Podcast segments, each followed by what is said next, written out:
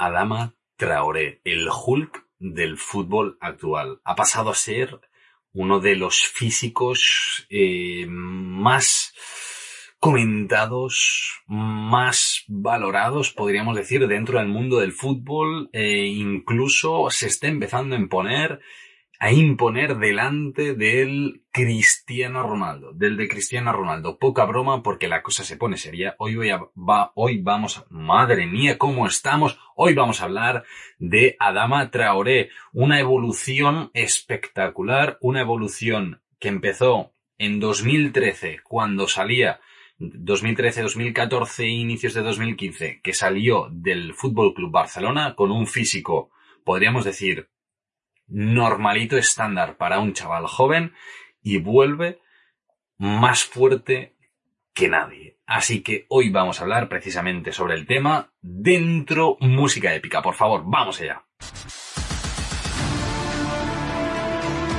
¿Qué tal deportista? ¿Cómo estamos? Aquí estás escuchando Dos Cafés para Deportistas, un podcast en el que, como sabes, compartimos un café rico para ti para mí, dos cafés aquí para dos super deportistas en el que vamos a hablar de nutrición deportiva, estrategias para mejorar el rendimiento, para aprender un poquito de la actualidad, eh, actualidad actual, eh. Madre mía, cómo estamos, es que ni la intro ni durante el podcast, eh.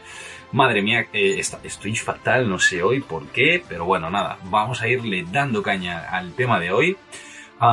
como decía en la intro, hoy vamos a hablar de este futbolista que ha fichado, bueno, podríamos decir que está cedido en el Fútbol Club eh, Barcelona a día de hoy. Y, vamos a comentar un poquito cómo ha sido esta evolución, por qué ha sido tan bestia.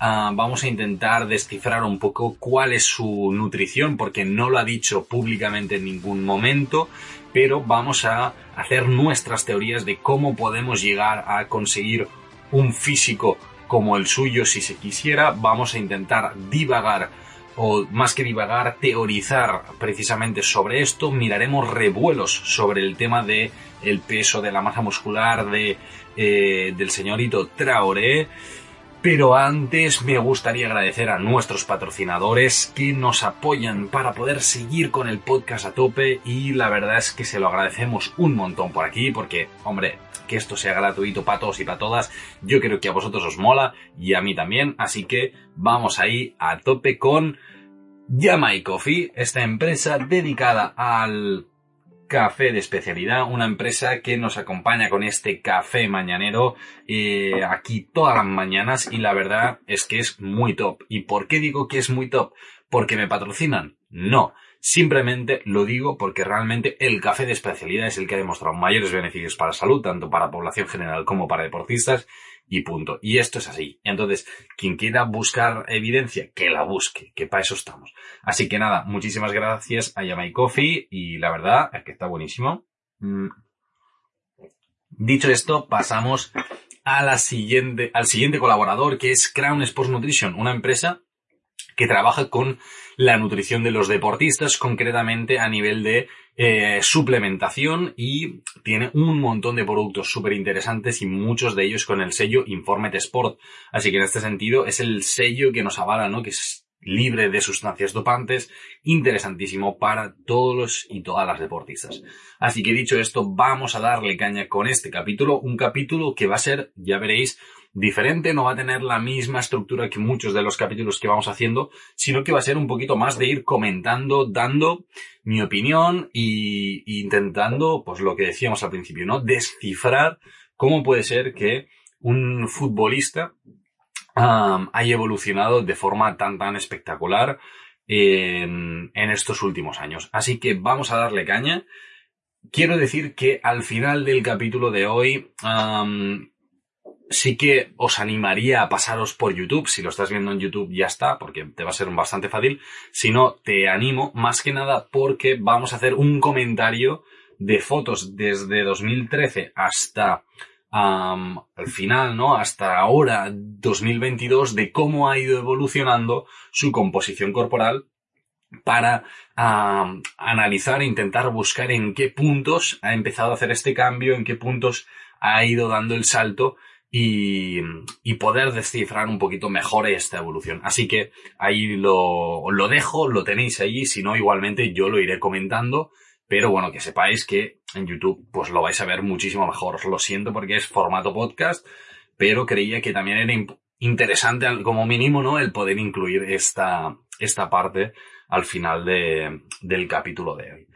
Dicho esto, vamos primero con los revuelos. ¿Y por qué quiero empezar primero con los revuelos? Porque precisamente con este es con el que empezó este tema. Me lo sugirieron por Instagram. Me dijeron, hey Javi, me gustaría que hablaras de, de este tema de forma un poquito más técnica a nivel profesional. Eh, sobre el tema, concretamente fue puede ser interesante eh, comentar desde el punto de vista de un experto precisamente esto, ¿no? Eh, la publicación que ahora mismo vamos a comentar y es una publicación de, de Instagram, concretamente de la cuenta Footy Program, ¿vale? Eh, que nos pone dos fotos para que os hagáis una idea, una al lado de la otra. En primer lugar, una de Martin Bradway, un jugador también del Fútbol Club Barcelona, que nos pone que pesa 73 kilos actualmente y al lado una de Adama Traoré que nos pone que pesa 72 kilos. Y entonces es como, ¿cómo puede ser que Martin Bradway pese más teóricamente que Adama Traoré? Bueno, Ah, el revuelo está servido, lógicamente. O sea, en los comentarios la gente flipa, eh, hay gente que dice por el pelo, o sea, para mofarse un poquito de la situación. Bueno, muchísimas cosas, ¿vale? Em, ¿Qué pasa? Que yo lo primero que hice fue decir, ostras, me sorprende que Adama Traoré pese 72 kilos. ¿Por qué? Pues básicamente porque yo yo con mis bracitos, mi cuerpo y mi escasa masa muscular, podríamos decirlo eh, autocriticándonos y tirándonos piedras al tejado, ¿vale? Sobre todo si lo comparas con él, estoy en 70-71, ¿vale? Entonces, claro, eh, decir, ostras, que solo pese un kilo más, no me acaba de cuadrar. Entonces lo que hice fue una gran investigación, que es irme a Google y decir cuánto pesa tal, ¿no? Peso de Adama Traoré y peso de Martin Bradway. Ciertamente, el de Martin Bradway era el que nos estaba diciendo esta publicación. Y es más, os lo voy a enseñar. Aquí lo tenéis. Bueno, la gente que lo esté viendo por, por Spotify, que sepáis que, o sea, que lo estoy enseñando, que no me lo estoy inventando y que efectivamente nos pone aquí que son 73 kilos, ¿vale? Pero ¿qué pasaba cuando eh, te ibas a Dama Traoré? Pues bueno, que el peso que nos decía eh, Internet pues no era para nada el mismo, sino que eran 86 kilos. Un peso que me cuadra bastante más, un, un peso que es mucho más proporcional. ¿Qué es lo que pensé? Bueno, en la publicación básicamente lo que han hecho es tirar un poquito de, bueno, de información antigua, ¿vale? Y es posible que estos 72 kilos fueran el peso cuando estaba en el Fútbol Club Barcelona, sí, pero cuando estaba en el filial, en el B, justo antes de irse alrededor de 2015. ¿De acuerdo? Entonces, bueno, nada, simplemente para desmentir un poquito esto, que ya os digo, yo no tengo la información oficial, ¿no? De, de cuánto pesa Dama Traoré, pero mm, por probabilidad eh, diría que, que, es curioso. Aún así, sí que quiero decir una cosa. Y, y en este sentido, creo que, que, va a quedar bastante claro el todo este tema. Nada. Aquí, ¿vale? madre mía, madre mía, madre mía. Estaba grabando el podcast sin grabar el audio, así que Llevamos 9 minutos 30. Estos primeros 10 minutos voy a tener que corregir el audio. Eh, espero que lo estéis escuchando bien, porque no lo voy a volver a repetir todo. Ah, son 10 minutos y, no tengo mucho tiempo hoy, así que uh, lo vamos a dejar así. Espero, espero que lo estéis oyendo bien. A partir de ahora ya, en teoría, he corregido el audio y, lo, lo tendríais que poder oír un poquito mejor. Así que nada, lo siento y seguimos. Lo que iba a decir es que hay veces que ciertamente dos jugadores eh, uno con una masa muscular mucho más grande y otro con una masa muscular mucho más pequeña, eh, mucho más reducida, pueden tener el mismo peso. Pero esto eh, puede ser por múltiples factores. En primer lugar, que uno sea mucho más alto que otro. ¿No? Entonces, claro, si nos comparamos, por ejemplo, a, imaginaos, ¿no? A Gerard Piqué y comparas con Messi, pero Messi estuviera súper musculado, probablemente podrían tener un peso bastante, bastante similar. Pero claro, es que el, la masa muscular real es, es, diferente en este sentido y lógicamente hay que tener otras cosas bastante eh, en cuenta, ¿no? Para, para, poder comparar entre un jugador y otro. Entonces, eh, ¿Esto por qué lo digo? Básicamente porque muchas veces nos fijamos en el peso, y ya no solo entre Adama Traoré y Bradway en este sentido y en esta publicación simplemente pues para hacer un poquito el revuelo y generar pues un poquito este comentario en redes, sino básicamente lo digo porque hay muchas veces que la gente me compara con sus compañeros del entreno, con sus compañeros de, de partido, de lo que sea, y decir, jo, es que esta persona tal me está pesando tanto y es que, ¿cómo puede ser? Si es que yo tengo más masa muscular. Ya bueno, pero es que quizá ellos tienen más grasa corporal, son más altos, lo que sea, ¿no? Entonces, calma, o sea, quiero transmitir un, mensaje de calma, que al final el peso está muy bien, pero yo siempre lo digo y es, a mí el peso me la de esto bastante, o sea, me da bastante igual, porque yo quiero, yo como nutricionista, yo lo que quiero saber es qué te pesa. No cuánto pesas, sino qué te pesa. Quiero saber cuánta grasa corporal tienes, cuánta masa muscular tienes, cuál es tu masa ósea. Quiero saber exactamente a nivel numérico y de forma objetiva qué es lo que te pesa. Porque no es lo mismo para un futbolista, no en este caso, eh, que lo que te pese sea más masa muscular o masa grasa. Porque si es masa grasa podemos trabajar para reducirla un poco de forma controlada y hasta un cierto punto porque es una mochila lastre que tienes encima y esto te reduce el rendimiento, cosa que no queremos. Aquí queremos ganar. No, esto lo tenemos todos claro. Los que estamos en este podcast todos tenemos mentalidad ganadora. Entonces, buscamos estrategias para mejorar nuestro rendimiento. ¡Ey! Que se pueden, vamos a por ello. Decir, ah, no, es que lo que es es masa muscular eh, y ahora ir mejorando mucho esta masa muscular nos va a costar. ¿La vamos a trabajar? Sí, claro, nos han fastidiado, queremos ir a mejorar el rendimiento, pero también hay que ir con cuidado, porque perfiles como el de Adama Traoré, también hay que tener en cuenta que una masa muscular muy desarrollada, como es la suya, en su caso puede ser interesante, pero en otros muchos casos puede ser incluso contraproducente. ¿Por qué lo digo? Porque quizá a él le supone, por genética, luego hablaremos de genética, una mejora en el rendimiento y tener mucha más potencia de piernas, mucha más potencia de brazos y por lo tanto al correr, perfecto, porque quizá es una, bueno, quizá no, ya os lo digo, es una masa muscular que la tiene muy adaptada y, la, y la ha conseguido probablemente muy acorde con la actividad física que va a realizar luego en el campo. ¿Qué pasa? Una persona que está súper musculada, con un volumen muscular muy elevado, de gimnasio, si tú la pones a hacer 100 metros, aunque tenga un perfil muy similar al de un velocista, no va a correr a la misma velocidad. Ya no solo porque a nivel técnico, a nivel de entrenamiento, eh, no, no tenga el, mismo, no, sino básicamente porque no has entrenado esta masa muscular para hacer este tipo de actividad física, te pesa el cuerpo y en este sentido el fútbol, pero igual que muchas disciplinas deportivas, lo que buscamos es, vale, sí, estar muy fuertes para aguantar el partido, para resistir a los golpes, para no lesionarnos, ¿no? Para cuidar muy bien todas las articulaciones, está genial, pero eh, este peso también puede ser incluso un peso lastre que te pueda restar habilidad y que te pueda restar agilidad. Por ejemplo, en tenis. Es un ejemplo súper fácil. La mayoría de los tenistas del...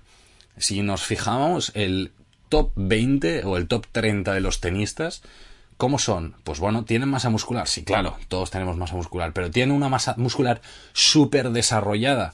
Pues no, realmente no. Quizá tenemos aquello de tenistas con mucha masa muscular, pues localizamos a dos o a tres incluso, ¿no?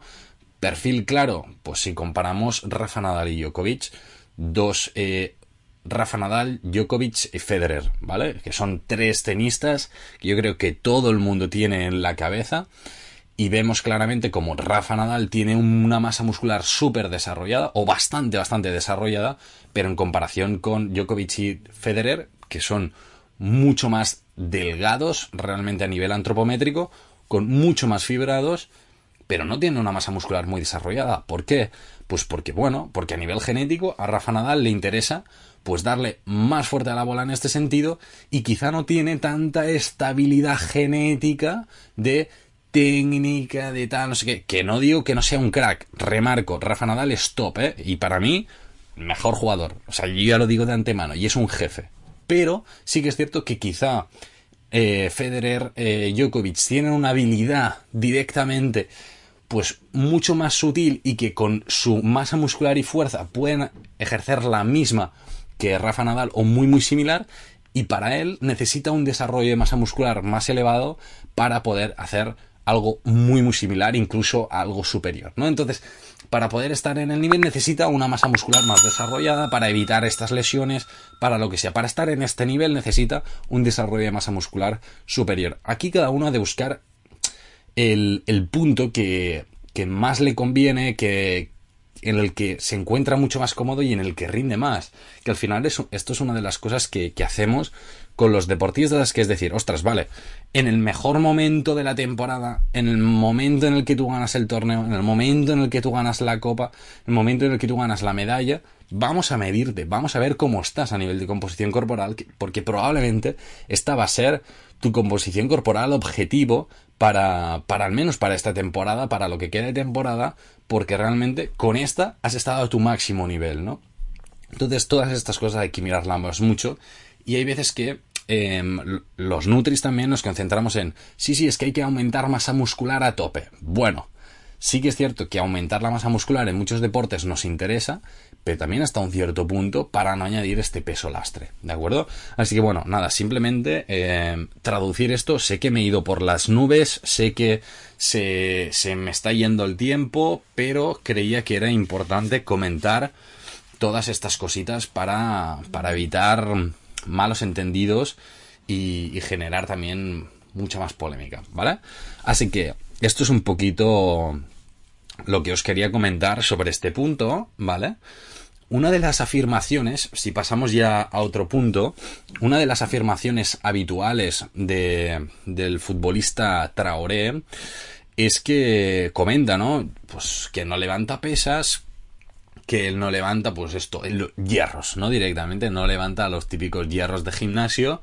Entonces es como un, tío, pero entonces, ¿qué has hecho? ¿Cómo has entrenado? Bueno, él en algunas entrevistas dice, bueno, pues que básicamente lo que entrena es sobre todo a nivel de poleas, gomas y así. Incluso entrenadores hacen un poquito de análisis precisamente de esto y dicen, bueno, entrenando pues sobre todo pues esto, con poleas, goma, entrenamientos de alta intensidad y y de esta forma trabajar con propio peso y de esta forma ir evolucionando a nivel de, de, masa muscular. Yo no soy experto en el tema, no voy a entrar, pero simplemente quería hacer pues este comentario y decir, hey, él dijo esto, pues bueno, que lo sepáis en este sentido. Que para la mayoría de personas probablemente lo más fácil será trabajar con hierros. Probablemente. Y levantar pesas. Probablemente. ¿Por qué? Porque este tipo de ejercicios de alta intensidad en 20 minutos máxima intensidad eh, son muy cansados, son muy exigentes a nivel físico y probablemente a, a todo el mundo no le gusten o no les, no les resulten cómodos, ¿vale? Vamos a poder decir. Entonces, bueno, simplemente eh, decirlo por aquí, esto que, que, me corrijan entrenadores y entrenadoras que son muchísimo más expertos y expertas que yo, o sea, lógicamente, porque ellos trabajan de esto y se dedican a esto, y yo no, simplemente traduzco un poquito la información que he ido encontrando, ¿vale? Y, y que ellos os lo expliquen muchísimo mejor, que, seguro que será súper chulo. Vamos a hablar de, de, un tema de genética, vamos a hablar de la genética, de cómo esto eh, puede haber influido en, esta evolución. Luego hablaremos de la nutrición, de qué tipo de alimentación puede ser la que está llevando a Dama Traoré a evolucionar de forma tan espectacular y de su rendimiento. Y, y luego ya haremos esta, esta evolución, ¿de acuerdo? Si hablamos un poquito de genética, alguien podría decir, no, es que es evidente que tiene una genética muy buena. Y en este sentido, yo te diré, pues probablemente sí. Incluso él lo dice en algunas en algunas entrevistas y demás que tiene muy buena genética y realmente para tener un físico como el que tiene él, eh, sí que es cierto que hay que tener una muy buena genética. También es cierto que hay que trabajar mucho, tanto a nivel de nutrición como a nivel de entrenamiento. O sea, tú simplemente por tener genética no tienes este cuerpo, ya te lo digo yo. Entonces, y menos con un porcentaje graso tan, tan, tan, tan bajo y una masa muscular tan desarrollada. Entonces, sí que es cierto que tienes mucha más facilidad para conseguirlo, sin ninguna duda, pero esto no quiere decir que te vaya a salir así y que de, golpe nazcas con una, con una masa muscular así de desarrollada. dicho, ¡Ula! Que lo tiro todo. Madre mía, casi se me va todo a cuinca el café. Bueno, entonces, ¿por qué decimos esto? Básicamente porque sí que es cierto que la, la, genética influye, es algo que ya hemos comentado en capítulos anteriores del podcast. La genética está, la genética hay que valorarla y tenerla en cuenta. Y dentro del mundo de la, de la nutrición, hay, bueno, hay incluso estudios genéticos. Em, yo creo que todavía están se están utilizando en algunos eh, en algunos clubs se están utilizando y realmente tienen un impacto positivo porque nos permiten ver parámetros por ejemplo a nivel de recuperación a ver cómo qué combustible suele utilizar más tu cuerpo y cómo nosotros podemos optimizar mejor la recuperación. Podemos ver eh, la predisposición a, utilizar un tipo de combustible u otro. Ciertamente estas cosas las podemos ver y nos resultan interesantes, pero ya digo, en un alto, alto nivel deportivo. Y además, no es barato hacerte un test genético y... Y entonces, bueno, está como un, un poco, yo, yo lo digo como empezando, ¿sí? Es un tema que, que me gusta bastante, que, que me parece súper interesante y creo que en un futuro puede marcar bastante, bastante la diferencia, sobre todo en, en atletas de alto rendimiento. Ahora, actualmente, sí que es cierto que la, que la genética em, juega un papel clave, o sea, es evidente. Y ya no solo la genética, sino, pues, un poquito la edad, incluso el momento del año en el que nacemos predispone de si vayas a ser un deportista profesional o no. Alguien se podrá estar, estar pensando, pero ¿qué dice este chaval? Si miráis un poquito estadísticas, es bastante espectacular, pero la gran mayoría de los futbolistas profesionales, hablo de fútbol porque es donde hay mayores estudios, ¿vale? Pero es, eh, se ha visto también en, en otros deportes, la gran mayoría de deportistas profesionales se concentran en los, o sea, que han nacido en enero, febrero, marzo. ¿Por qué? Pues porque dentro de sus categorías eh, tenían más probabilidad de estar más desarrollados que los peques, eh, que los de diciembre, que eran un poquito más pequeños, ¿no? De ese mismo año y por lo tanto dentro del equipo destacan más, si han hecho este desarrollo, tienen más oportunidad de entrenar o de ir al equipo superior a competir, a entrenar, a que les vean aquí, a que les vean, a que les den más oportunidades dentro del juego y eso al final eh, repercute claramente en, vale, pues llego más o menos lejos dentro de la carrera deportiva, ¿no? Para, para rendir al máximo. Entonces, es algo curioso, pero si, eh, algo tan simple como el mes en el que naces te predispone también para llegar más lejos en tu rendimiento. Esto es algo que nosotros podemos controlar, porque tú puedes decir, vale, yo a mi hijo quiero que nazca, yo que sé, en enero o en febrero, y darle un plus más de probabilidad, pero que eso no quiere, o sea, que nazca en enero, febrero, marzo, no quiere decir que vaya a ser profesional. Dice que es más probable, la estadística nos dice que es más probable que en el hipotético caso de cumplir un montón de otras cosas, que es más fácil que llegue a un alto nivel deportivo. Si naces en otro mes, no te frustres también puedes llegar a un alto nivel y hay deportistas muy muy top de la élite mundial que no son de inicios de año, pero hay muchos que sí, ¿vale? Esto es algo que nosotros podemos controlar. La genética, no, la genética te viene de los papis, de los papis, de las mamis y lo que te viene es lo que tienes, ¿vale? Hay gente que tiene mucha facilidad para ganar masa muscular, ¿ok? Probablemente Adama Traoré. Hay gente que tiene mucha facilidad para reducir grasa corporal o estar bastante fino a nivel de grasa corporal. hay gente que tiene tendencia precisamente a que le cueste muchísimo ganar masa muscular y además que tienda a acumular mucha grasa corporal. Hay muchos perfiles. ¿Esto hay que tenerlo en cuenta? Pues probablemente sea algo interesante.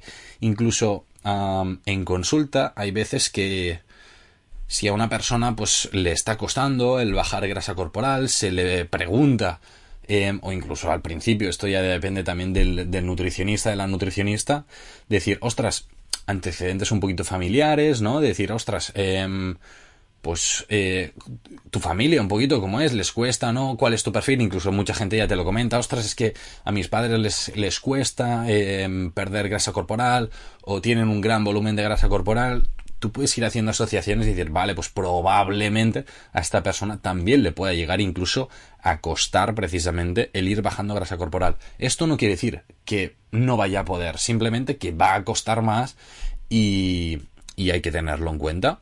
En el caso de Adama Traoré, pues probablemente la genética que él tiene es de ganar fácilmente o más fácilmente que mucha gente esta masa muscular y, a nivel de grasa corporal que la optimice muy bien. O sea, la energía que, que consigue a través de la alimentación, ¿no? Que la optimiza muy bien.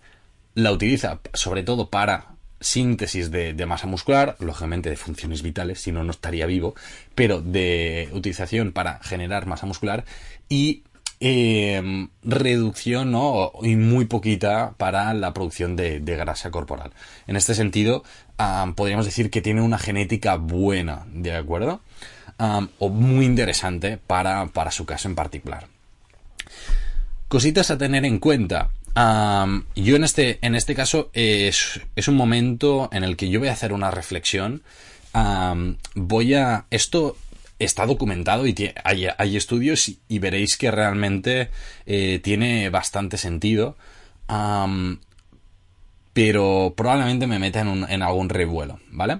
Voy a hablar un poquito de cómo ha sido la evolución genética en los últimos años, ¿vale? Mm, cientos de años. y vais a ver que realmente tiene un cierto sentido. Ah, si nos fijamos un poquito en poblaciones en las que están muy desarrolladas a nivel muscular, si nos fijamos, por ejemplo, en los Juegos Olímpicos, ¿vale? Yo creo que es una un sitio en el que puedes ver muy bien la élite mundial a nivel deportivo. Ah, tenemos, por ejemplo, unos velocistas que la mayoría son de raza negra, Ah, con un desarrollo de masa muscular, podríamos decir, brutal y espectacular, con mucha masa muscular. Um, podríamos decir un Usain Bolt, eh, podríamos decir... Uh, sí, un Usain Bolt sería un ejemplo clarísimo, ¿vale? Em, muchos estadounidenses, em, como un Coleman, podríamos decir, eh, o sea, realmente que, que, están muy, muy arriba, ¿vale? tenemos deportistas Estados Unidos, eh, Jamaica, de Bahamas también hay, varios, de la zona de por allá, ¿vale? De, toda esta zona. Luego tenemos deportistas de disciplinas como fondo, como sería una maratón, ultra resistencia, más de la zona Etiopía, Kenia, y que son, podríamos decir, el perfil prácticamente opuesto a nivel de composición corporal. Es decir, grasa corporal, sí, bastante poquita, pero un desarrollo de masa muscular muy bajito, muy fibrados, muy poca masa muscular, pero con una resistencia brutal, ¿no? Tenemos un perfil de ultra resistencia, tenemos un perfil de ultra velocidad, para hacernos un, un, marco, ¿no? En este sentido. Esto, ¿qué podríamos decir? Ah, bueno, pues mira, simplemente, pues porque estos estaban allí y punto, ¿no? Y ha evolucionado así. Pero es como un poquito curioso que en zonas tan localizadas del mundo encontremos perfiles tan concretos, ¿no? ¿No nos parece curioso? Si nos ponemos a analizar un poquito la situación, podemos ver que realmente la... Y aquí es donde me puedo poner en, discusión, pero bueno, esto es así. Eh, la raza negra es originaria de África principalmente. ¿Qué pasa? Con la colonización se llevan mucha gente de la raza negra a, a, la, América, vamos a decirlo, a Estados Unidos también, pero a la América y esto implica un viaje en barco de mucho tiempo en la que no todos llegan y en la que una vez llegan se les exigen unos trabajos forzados espectaculares por esclavismo, básicamente, y ¿quién sobrevive? Los más fuertes. Los más fuertes, los más altos, los que tienen mayor masa muscular para resistirlo todo. Poco a poco, generación tras generación, se va haciendo una selección natural de forma bestia. Negativa, eh, para ellos, lógicamente, pero esto, generación tras generación, lo que genera o lo que favorece es que las personas con un mayor nivel de masa muscular, los más altos, los más fuertes, sean los que, pues bueno, los que van teniendo hijos, los que se reproducen, los que sobreviven. En cambio, en, África, pueblos o países en los que predomina pues el ir de un lado a otro buscando pues o comida o asentamiento o lo que sea tienden a recorrer grandes, grandes superficies, grandes recorridos, ¿no? Y tienen un cuerpo mucho más adaptado a estos desplazamientos, como sería el caso de Kenia, Etiopía, tal, tal, tal. ¿Vale? Aquí vemos dos, eh, dos composiciones corporales muy diferentes, adaptadas a, a cuál ha sido su vida en muchos, muchos años. Esto, claro, si lo llevamos a la actualidad, si tú tienes raíces, ¿no? En personas que han estado, pues, esto, ¿no? Que han viajado a estas Américas directamente y que son, pues, de raza negra, eh, de estas zonas más concretas, es más probable que tengas un desarrollo de masa muscular más elevado precisamente por esto, porque ya arrastras esta genética, ¿no? Que predispone a un incremento de masa muscular mejor en este sentido. Igual que eh, poblaciones de Kenia, Etiopía, pues es más probable que tiendan a resistir mucho mejor a largas distancias y a nivel de fondo y resistencia, pues rindan mucho mejor. Y por eso, en carreras como un 10.000, en los Juegos Olímpicos, ¿quién gana? Siempre, o quién está de los primeros en 10.000 maratones, gente de estos países. Igual que en los 100 metros de los Juegos Olímpicos, los que ganan casi siempre son o jamaicanos o estadounidenses, con un perfil antropométrico muy muy parecido. Entonces, ¿por qué lo digo esto? Porque la genética está claro que nos afecta. La genética está claro que impacta. Y en este caso, pues Adama Traoré, de raza negra, podríamos decir, pues probablemente también tiene algún tipo de raíces, no sé de exactamente de dónde, porque no lo he investigado tampoco a fondo, pero que bueno, que, que, en algún punto de sus antepasados, ¿no? Pues tenían esta predisposición a, a, decir, ostras, necesitamos más masa muscular para estar a tope si lo que queremos es eh, sobrevivir, ¿no? Entonces, si, si en tu caso, decir, jo, yo no, pues bueno, quizás porque tus antepasados también tuvieron más suerte, ¿vale? Así que nada, eh, aquí es probable que, ya digo, que me haya metido en algún fregado, que alguien va a decir, ostras, eh, esto que dices es un poquito heavy, tal, no sé qué. Bueno, eh, simplemente traduzca un poquito lo que también han ido diciendo las investigaciones en este sentido y lo traslado aquí simplemente dando pues mi visión un poquito para, para el caso que, que tenemos en, en, este, en este sentido, ¿vale? Si nos pasamos al campo de la nutrición, es un, un, bueno, ya de antemano, ya es un capítulo que se nos alarga un poco, no pasa nada, es, puede ser interesante incluso. Si nos vamos a nivel de nutrición, no he encontrado datos exactamente de, de cuál es la nutrición de Adama Traoré, eh, no he encontrado datos eh, exactamente de lo que come. Él en alguna entrevista ha dicho que, bueno, siempre ha basado su alimentación en lo que le iban haciendo, ¿no? En casa. Y, que con esto ha ido a tope, que, bueno, eh, al final, pues a base de cereales, proteína y demás, alimentación muy de casa, ha podido ir creciendo, estando a tope y dándole caña. Aún así remarca que él ahora tiene un nutricionista uh, y por lo tanto esto quiere decir que se le pauta y lo tiene como todo muy bien estructurado. Entonces, mi visión desde fuera, como profesional, si veo su evolución, eh, ¿qué se ve de forma clara? Pues bueno, que el crecimiento ha sido de masa muscular clarísimo, pero también de muy poca grasa corporal. Durante todos los años, eh, si nos fijamos en las fotos, está bastante, bastante definido y tiene poca grasa corporal.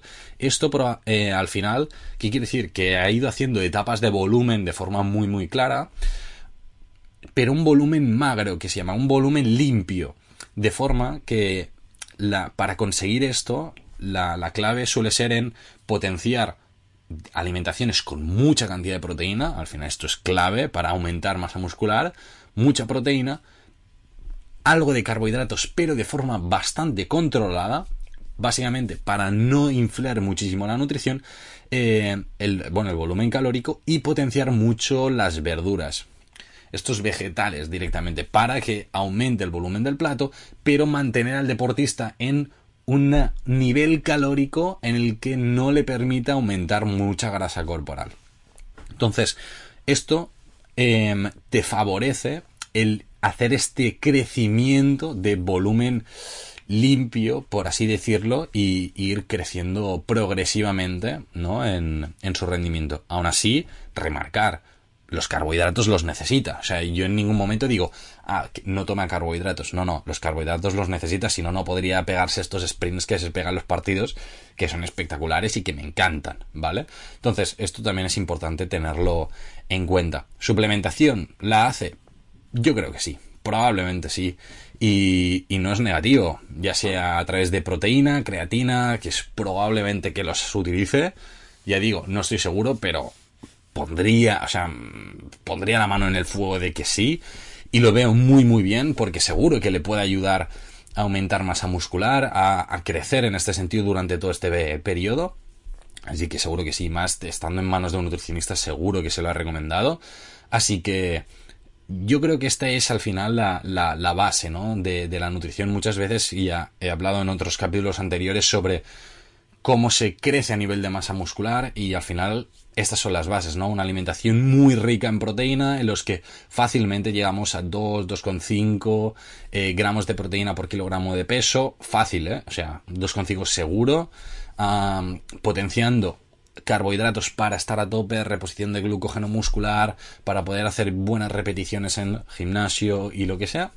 Y luego fuentes vegetales en este sentido es muy muy clave, ya no solo por antioxidantes, fibra, vitaminas y más, que también está súper bien, sino también precisamente para temas de saciedad y demás, para comer lo que necesitamos, pero tampoco fliparnos en, en este sentido, ¿no? toda esta evolución de forma muy muy muy interesante. Esto es un poquito la visión desde fuera, lógicamente, sin conocer en detalle el caso de Adama Traoré, que es lo que decimos. Aquí estamos para descifrar eh, este enigma ¿no? de, de, la evolución, que yo creo que es algo muy chulo que, que podamos hacer también aquí. Y, y, lo que vamos a hacer ahora, para terminar este capítulo, es irnos a, a la página del Marca, sí, del Marca, porque hace un tiempecillo hicieron un artículo en el que nos ponían fotos, ¿no? Precisamente de esta evolución de Adama Traoré, de cómo ha ido evolucionando su composición corporal.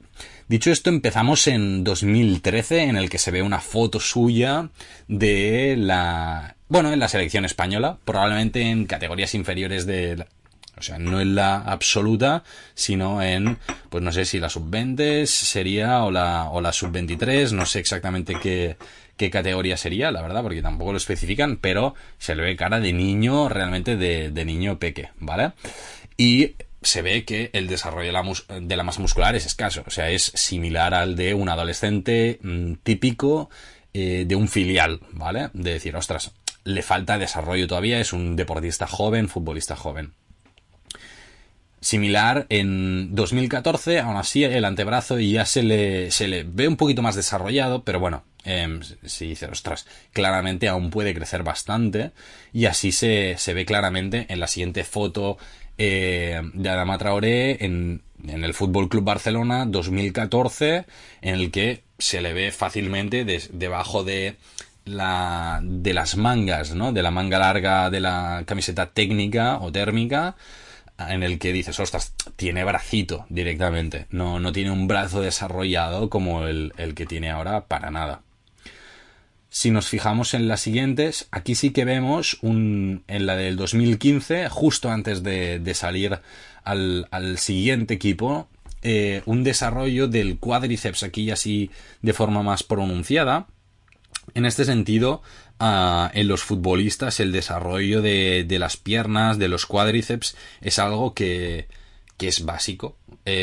Incluso en muchos casos eh, buscamos exactamente que, la, que el perímetro ¿no? de, de la pierna sea claramente importante, que esté claramente definido, porque al final en la pierna es donde se ejerce la mayor parte de la potencia de, disparo, de chute al correr y es muy muy importante. Entonces, eh, lógicamente tiene un muy buen desarrollo. Aquí se ve claramente en una foto de 2015 con un, contra un jugador del Gijón en el que tiene un buen desarrollo del cuádriceps. Ahora, ya os digo de antemano que a día de hoy lo ha superado. Si nos vamos al 2016, ahora ya con el Aston Villa, eh, se ve que tiene más brazo, ¿vale? En, esta técnica de color azul clarito, azul, un azul celeste precioso. se ve que tiene un poquito más de brazo, pero eh, que le falta, le falta todavía bastante recorrido. Podríamos decir que realmente el volumen de masa muscular que tiene en este momento es bastante parecido al que tienen muchos futbolistas actualmente. Quizás le faltaría un pelín, pero se, se asemeja bastante. A nivel abdominal, eh, Aquí no sabría deciros porque Adama Traoré siempre ha sido un, un, futbolista con, bueno, mucha masa muscular y a nivel abdominal también trabajándolo bastante. Es algo complicado saber si, si estás tapado con una camiseta. Se podría intuir una ligera, ligera barriga en la parte inferior, que no digo de mucha grasa corporal, pero quizá un poquito, es decir, que a nivel de pliegues pueda optimizar un poquito a nivel de grasa corporal, que probablemente, pero esto es algo que, que se irá desarrollando. En 2017, en cambio, aquí sí que hay un cambio bastante espectacular, aquí ya está en el Middlesbrough, eh, hay un cambio de, de equipo, y aquí, si nos fijamos, aquí sí que hay un cambio de, del bíceps de forma importantísima. Si comparamos la foto de 2016 con la de 2017, o sea, el, el cambio es espectacular y, y, realmente hay... De decir, ostras, aquí sí que hay una, una evolución. Si pasamos a la siguiente, 2018, una foto con la selección española, se ve ¿no? Este mantenimiento del bíceps, en este, en este caso jugando y dices, ostras, está bastante desarrollado, pero dices, ostras, ha mantenido bastante, no se le ve tensionado. En 2019 consolida claramente esta, esta masa muscular muy desarrollada, unos bíceps y un cuádriceps, una pierna muy, eh, muy prominente, eh, un, desarrollo muy, muy fuerte.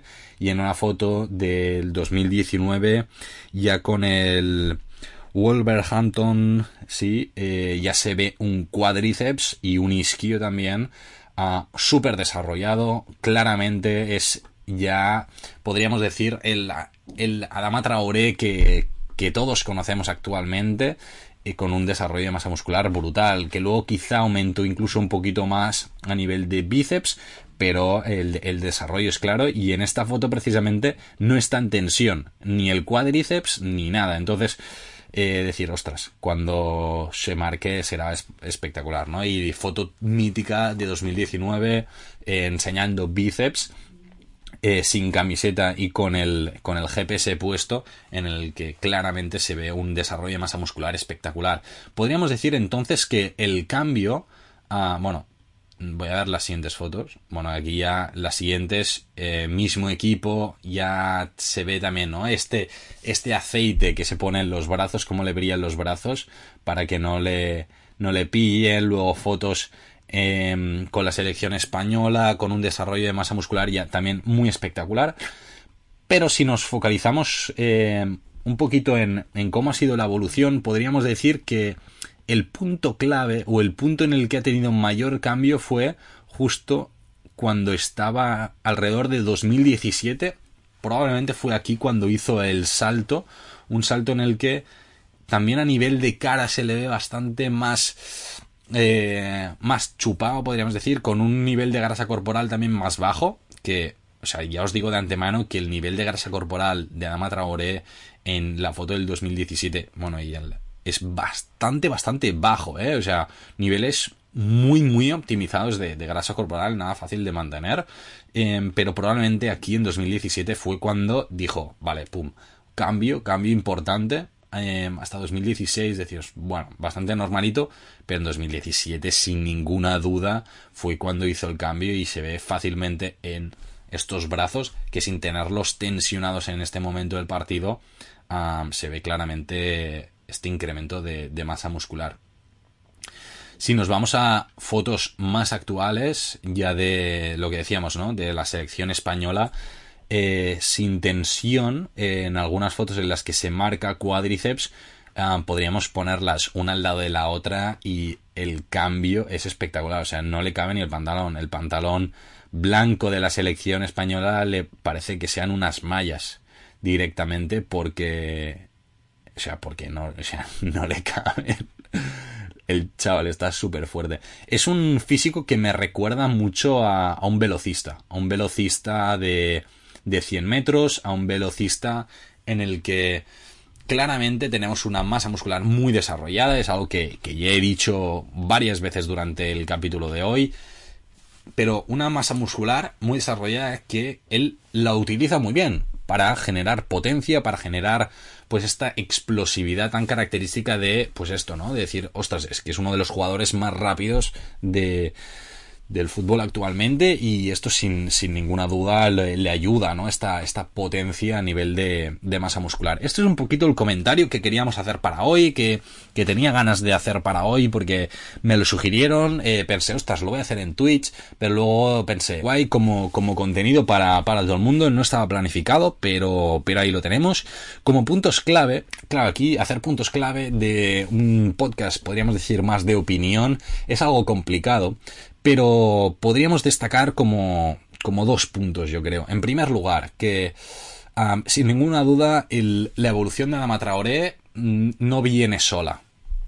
Hay un trabajo detrás muy importante, desde cuidar hábitos de alimentación, mucho foco en entrenamientos, eh, y esto es algo muy importante, muy bien el descanso, hay que muy bien la cabeza. Hay que tener como estos, estas cuatro ramas. Y yo siempre digo, ¿no? Este, este taburete, esta silla, esta mesa de una muy buena composición corporal y un muy buen rendimiento. Necesitas nutrición, necesitas entrenamiento, necesitas descanso y necesitas cabeza, esta salud mental, esta psicología de eh, vamos a ganar, vamos a currar, vamos a estar a tope todos los días y esto es muy importante tenerlo en cuenta, sobre todo si lo que quieres es mejorar tu rendimiento. Entonces, yo pondría el primer foco, eh, esto no viene gratis y esto tiene un trabajo detrás muy importante.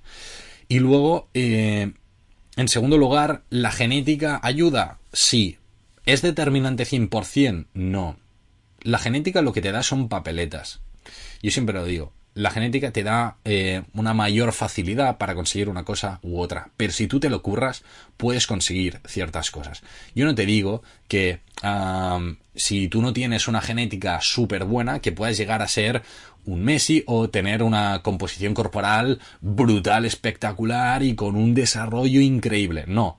Probablemente no puedes llegar a un desarrollo impresionante a una locura, pero sí que puedes evolucionar mucho más de lo que a priori te da tu cuerpo de forma innata sin trabajarlo demasiado. Entonces, tener muy en cuenta que la genética condiciona, sin ninguna duda, pero no es determinante al 100%. Tú puedes hacer mucho para seguir la evolución, eh, para seguir potenciando y conseguir lo mejor de, de tu cuerpo y de tu rendimiento, ¿no? Con la genética que tienes, que es algo que, no podemos modificar, al menos en este momento. Quién sabe si en un futuro podemos cambiar nuestra genética. ¿Hasta qué punto sería ético el cambios ¿no? a nivel de genética? Esto se ha hecho, ¿eh? que, lo sepáis, que hay gente que ya ha modificado genéticamente eh, su cuerpo, incluso otros, para mayor desarrollo, simplemente para que lo sepáis. Pero, ¿qué piensas tú del tema? Es un tema que no tenía pensado abrir en debate, pero nada, os lo lanzo por aquí. Quien, es, quien llegue hasta el final del podcast podrá tener la oportunidad de comentar, porque también es un reto, ¿eh? Son ya, yo creo que fácilmente 50 minutos de capítulo. Para los que os molan los capítulos largos me lo vais a agradecer, para los que no me vais a odiar y, poquito más a comentar. Nada, eh, aquí voy a despedir ya el podcast ah, simplemente decir, ¿no? Que que muchas gracias por todas las propuestas que, que vais mandando de, de, capítulos para comentar, de temas para que podamos hablar en, próximos capítulos. Tengo pendiente hablar de glutaminas, de betalaninas, de eh, deportes como el boxeo, de deportes como el crossfit. Lo tengo pendiente y vamos a hablar pendiente sobre el rugby porque me habéis preguntado mucho y vamos a intentar traer gente especialista sobre estos temas. Si lo estás escuchando y practicas este deporte, eres especialista sobre el tema, me quieres decir, Javi, tío, que yo quiero ir al podcast, pues lo intentamos hacer, que también puede ser bastante divertido. Y, y nada, intentamos hablarlo porque realmente pueden salir cosas muy, muy chulas. Lo dicho, ahí lo tienes. Puedes enviarme todas estas propuestas a través de Javier Nutrix en Instagram, Twitter, donde tú quieras. Incluso escribirme a través de jnutrix.gmail.com y allí, pues bueno, preguntarme, sugerirme, incluso pedirme información sobre lo que te, lo que te apetezca. Intentamos dártela lo antes posible. Y uh, si dices, ostras Javi, pero es que yo además de todo esto que me das, que me encanta, porque además está teniendo una acogida brutal el podcast, quiero mejorar mi rendimiento, quiero estar a ¿Cómo lo hago? Pues mira, puedes reservar una llamada gratuita conmigo, al final me explicas tu caso, vemos si te podemos ayudar o no. Yo si no te puedo ayudar, te lo voy a decir, pero si yo, ostras, es que sí que te podemos ayudar, te puedo ayudar a mejorar tu rendimiento, lo podemos hacer así, así, te cuadra, te gusta, ey, empezamos a trabajar juntos, empezamos a mejorar, porque hay muchos deportistas que al principio dicen, ostras, que no sé exactamente si me vas a poder ayudar, pero luego vemos que sí y mejoran, así que, jo, para eso estamos aquí, ¿no? Que para eso eh, somos nutricionistas deportivos, para eso hemos estudiado y, para eso eh, estoy trabajando con muchos deportistas a mejorar su rendimiento. Así que si tú lo que quieres es quiero dar un paso más, quiero estar ahí, además de escuchar el podcast que me encanta y te veo aquí cada jueves, eh, anímate, anímate, escríbeme y al final es una llamada gratuita, ni que sea para pedir información y, hablamos sobre el tema. Así que nada, un saludo enorme. Recuerda, estés escuchando tu eh, dos cafés para deportistas, ya no sé ni qué estamos escuchando. Y nada, recuerda eso sí, que tu rendimiento está en tus manos. Un saludo enorme.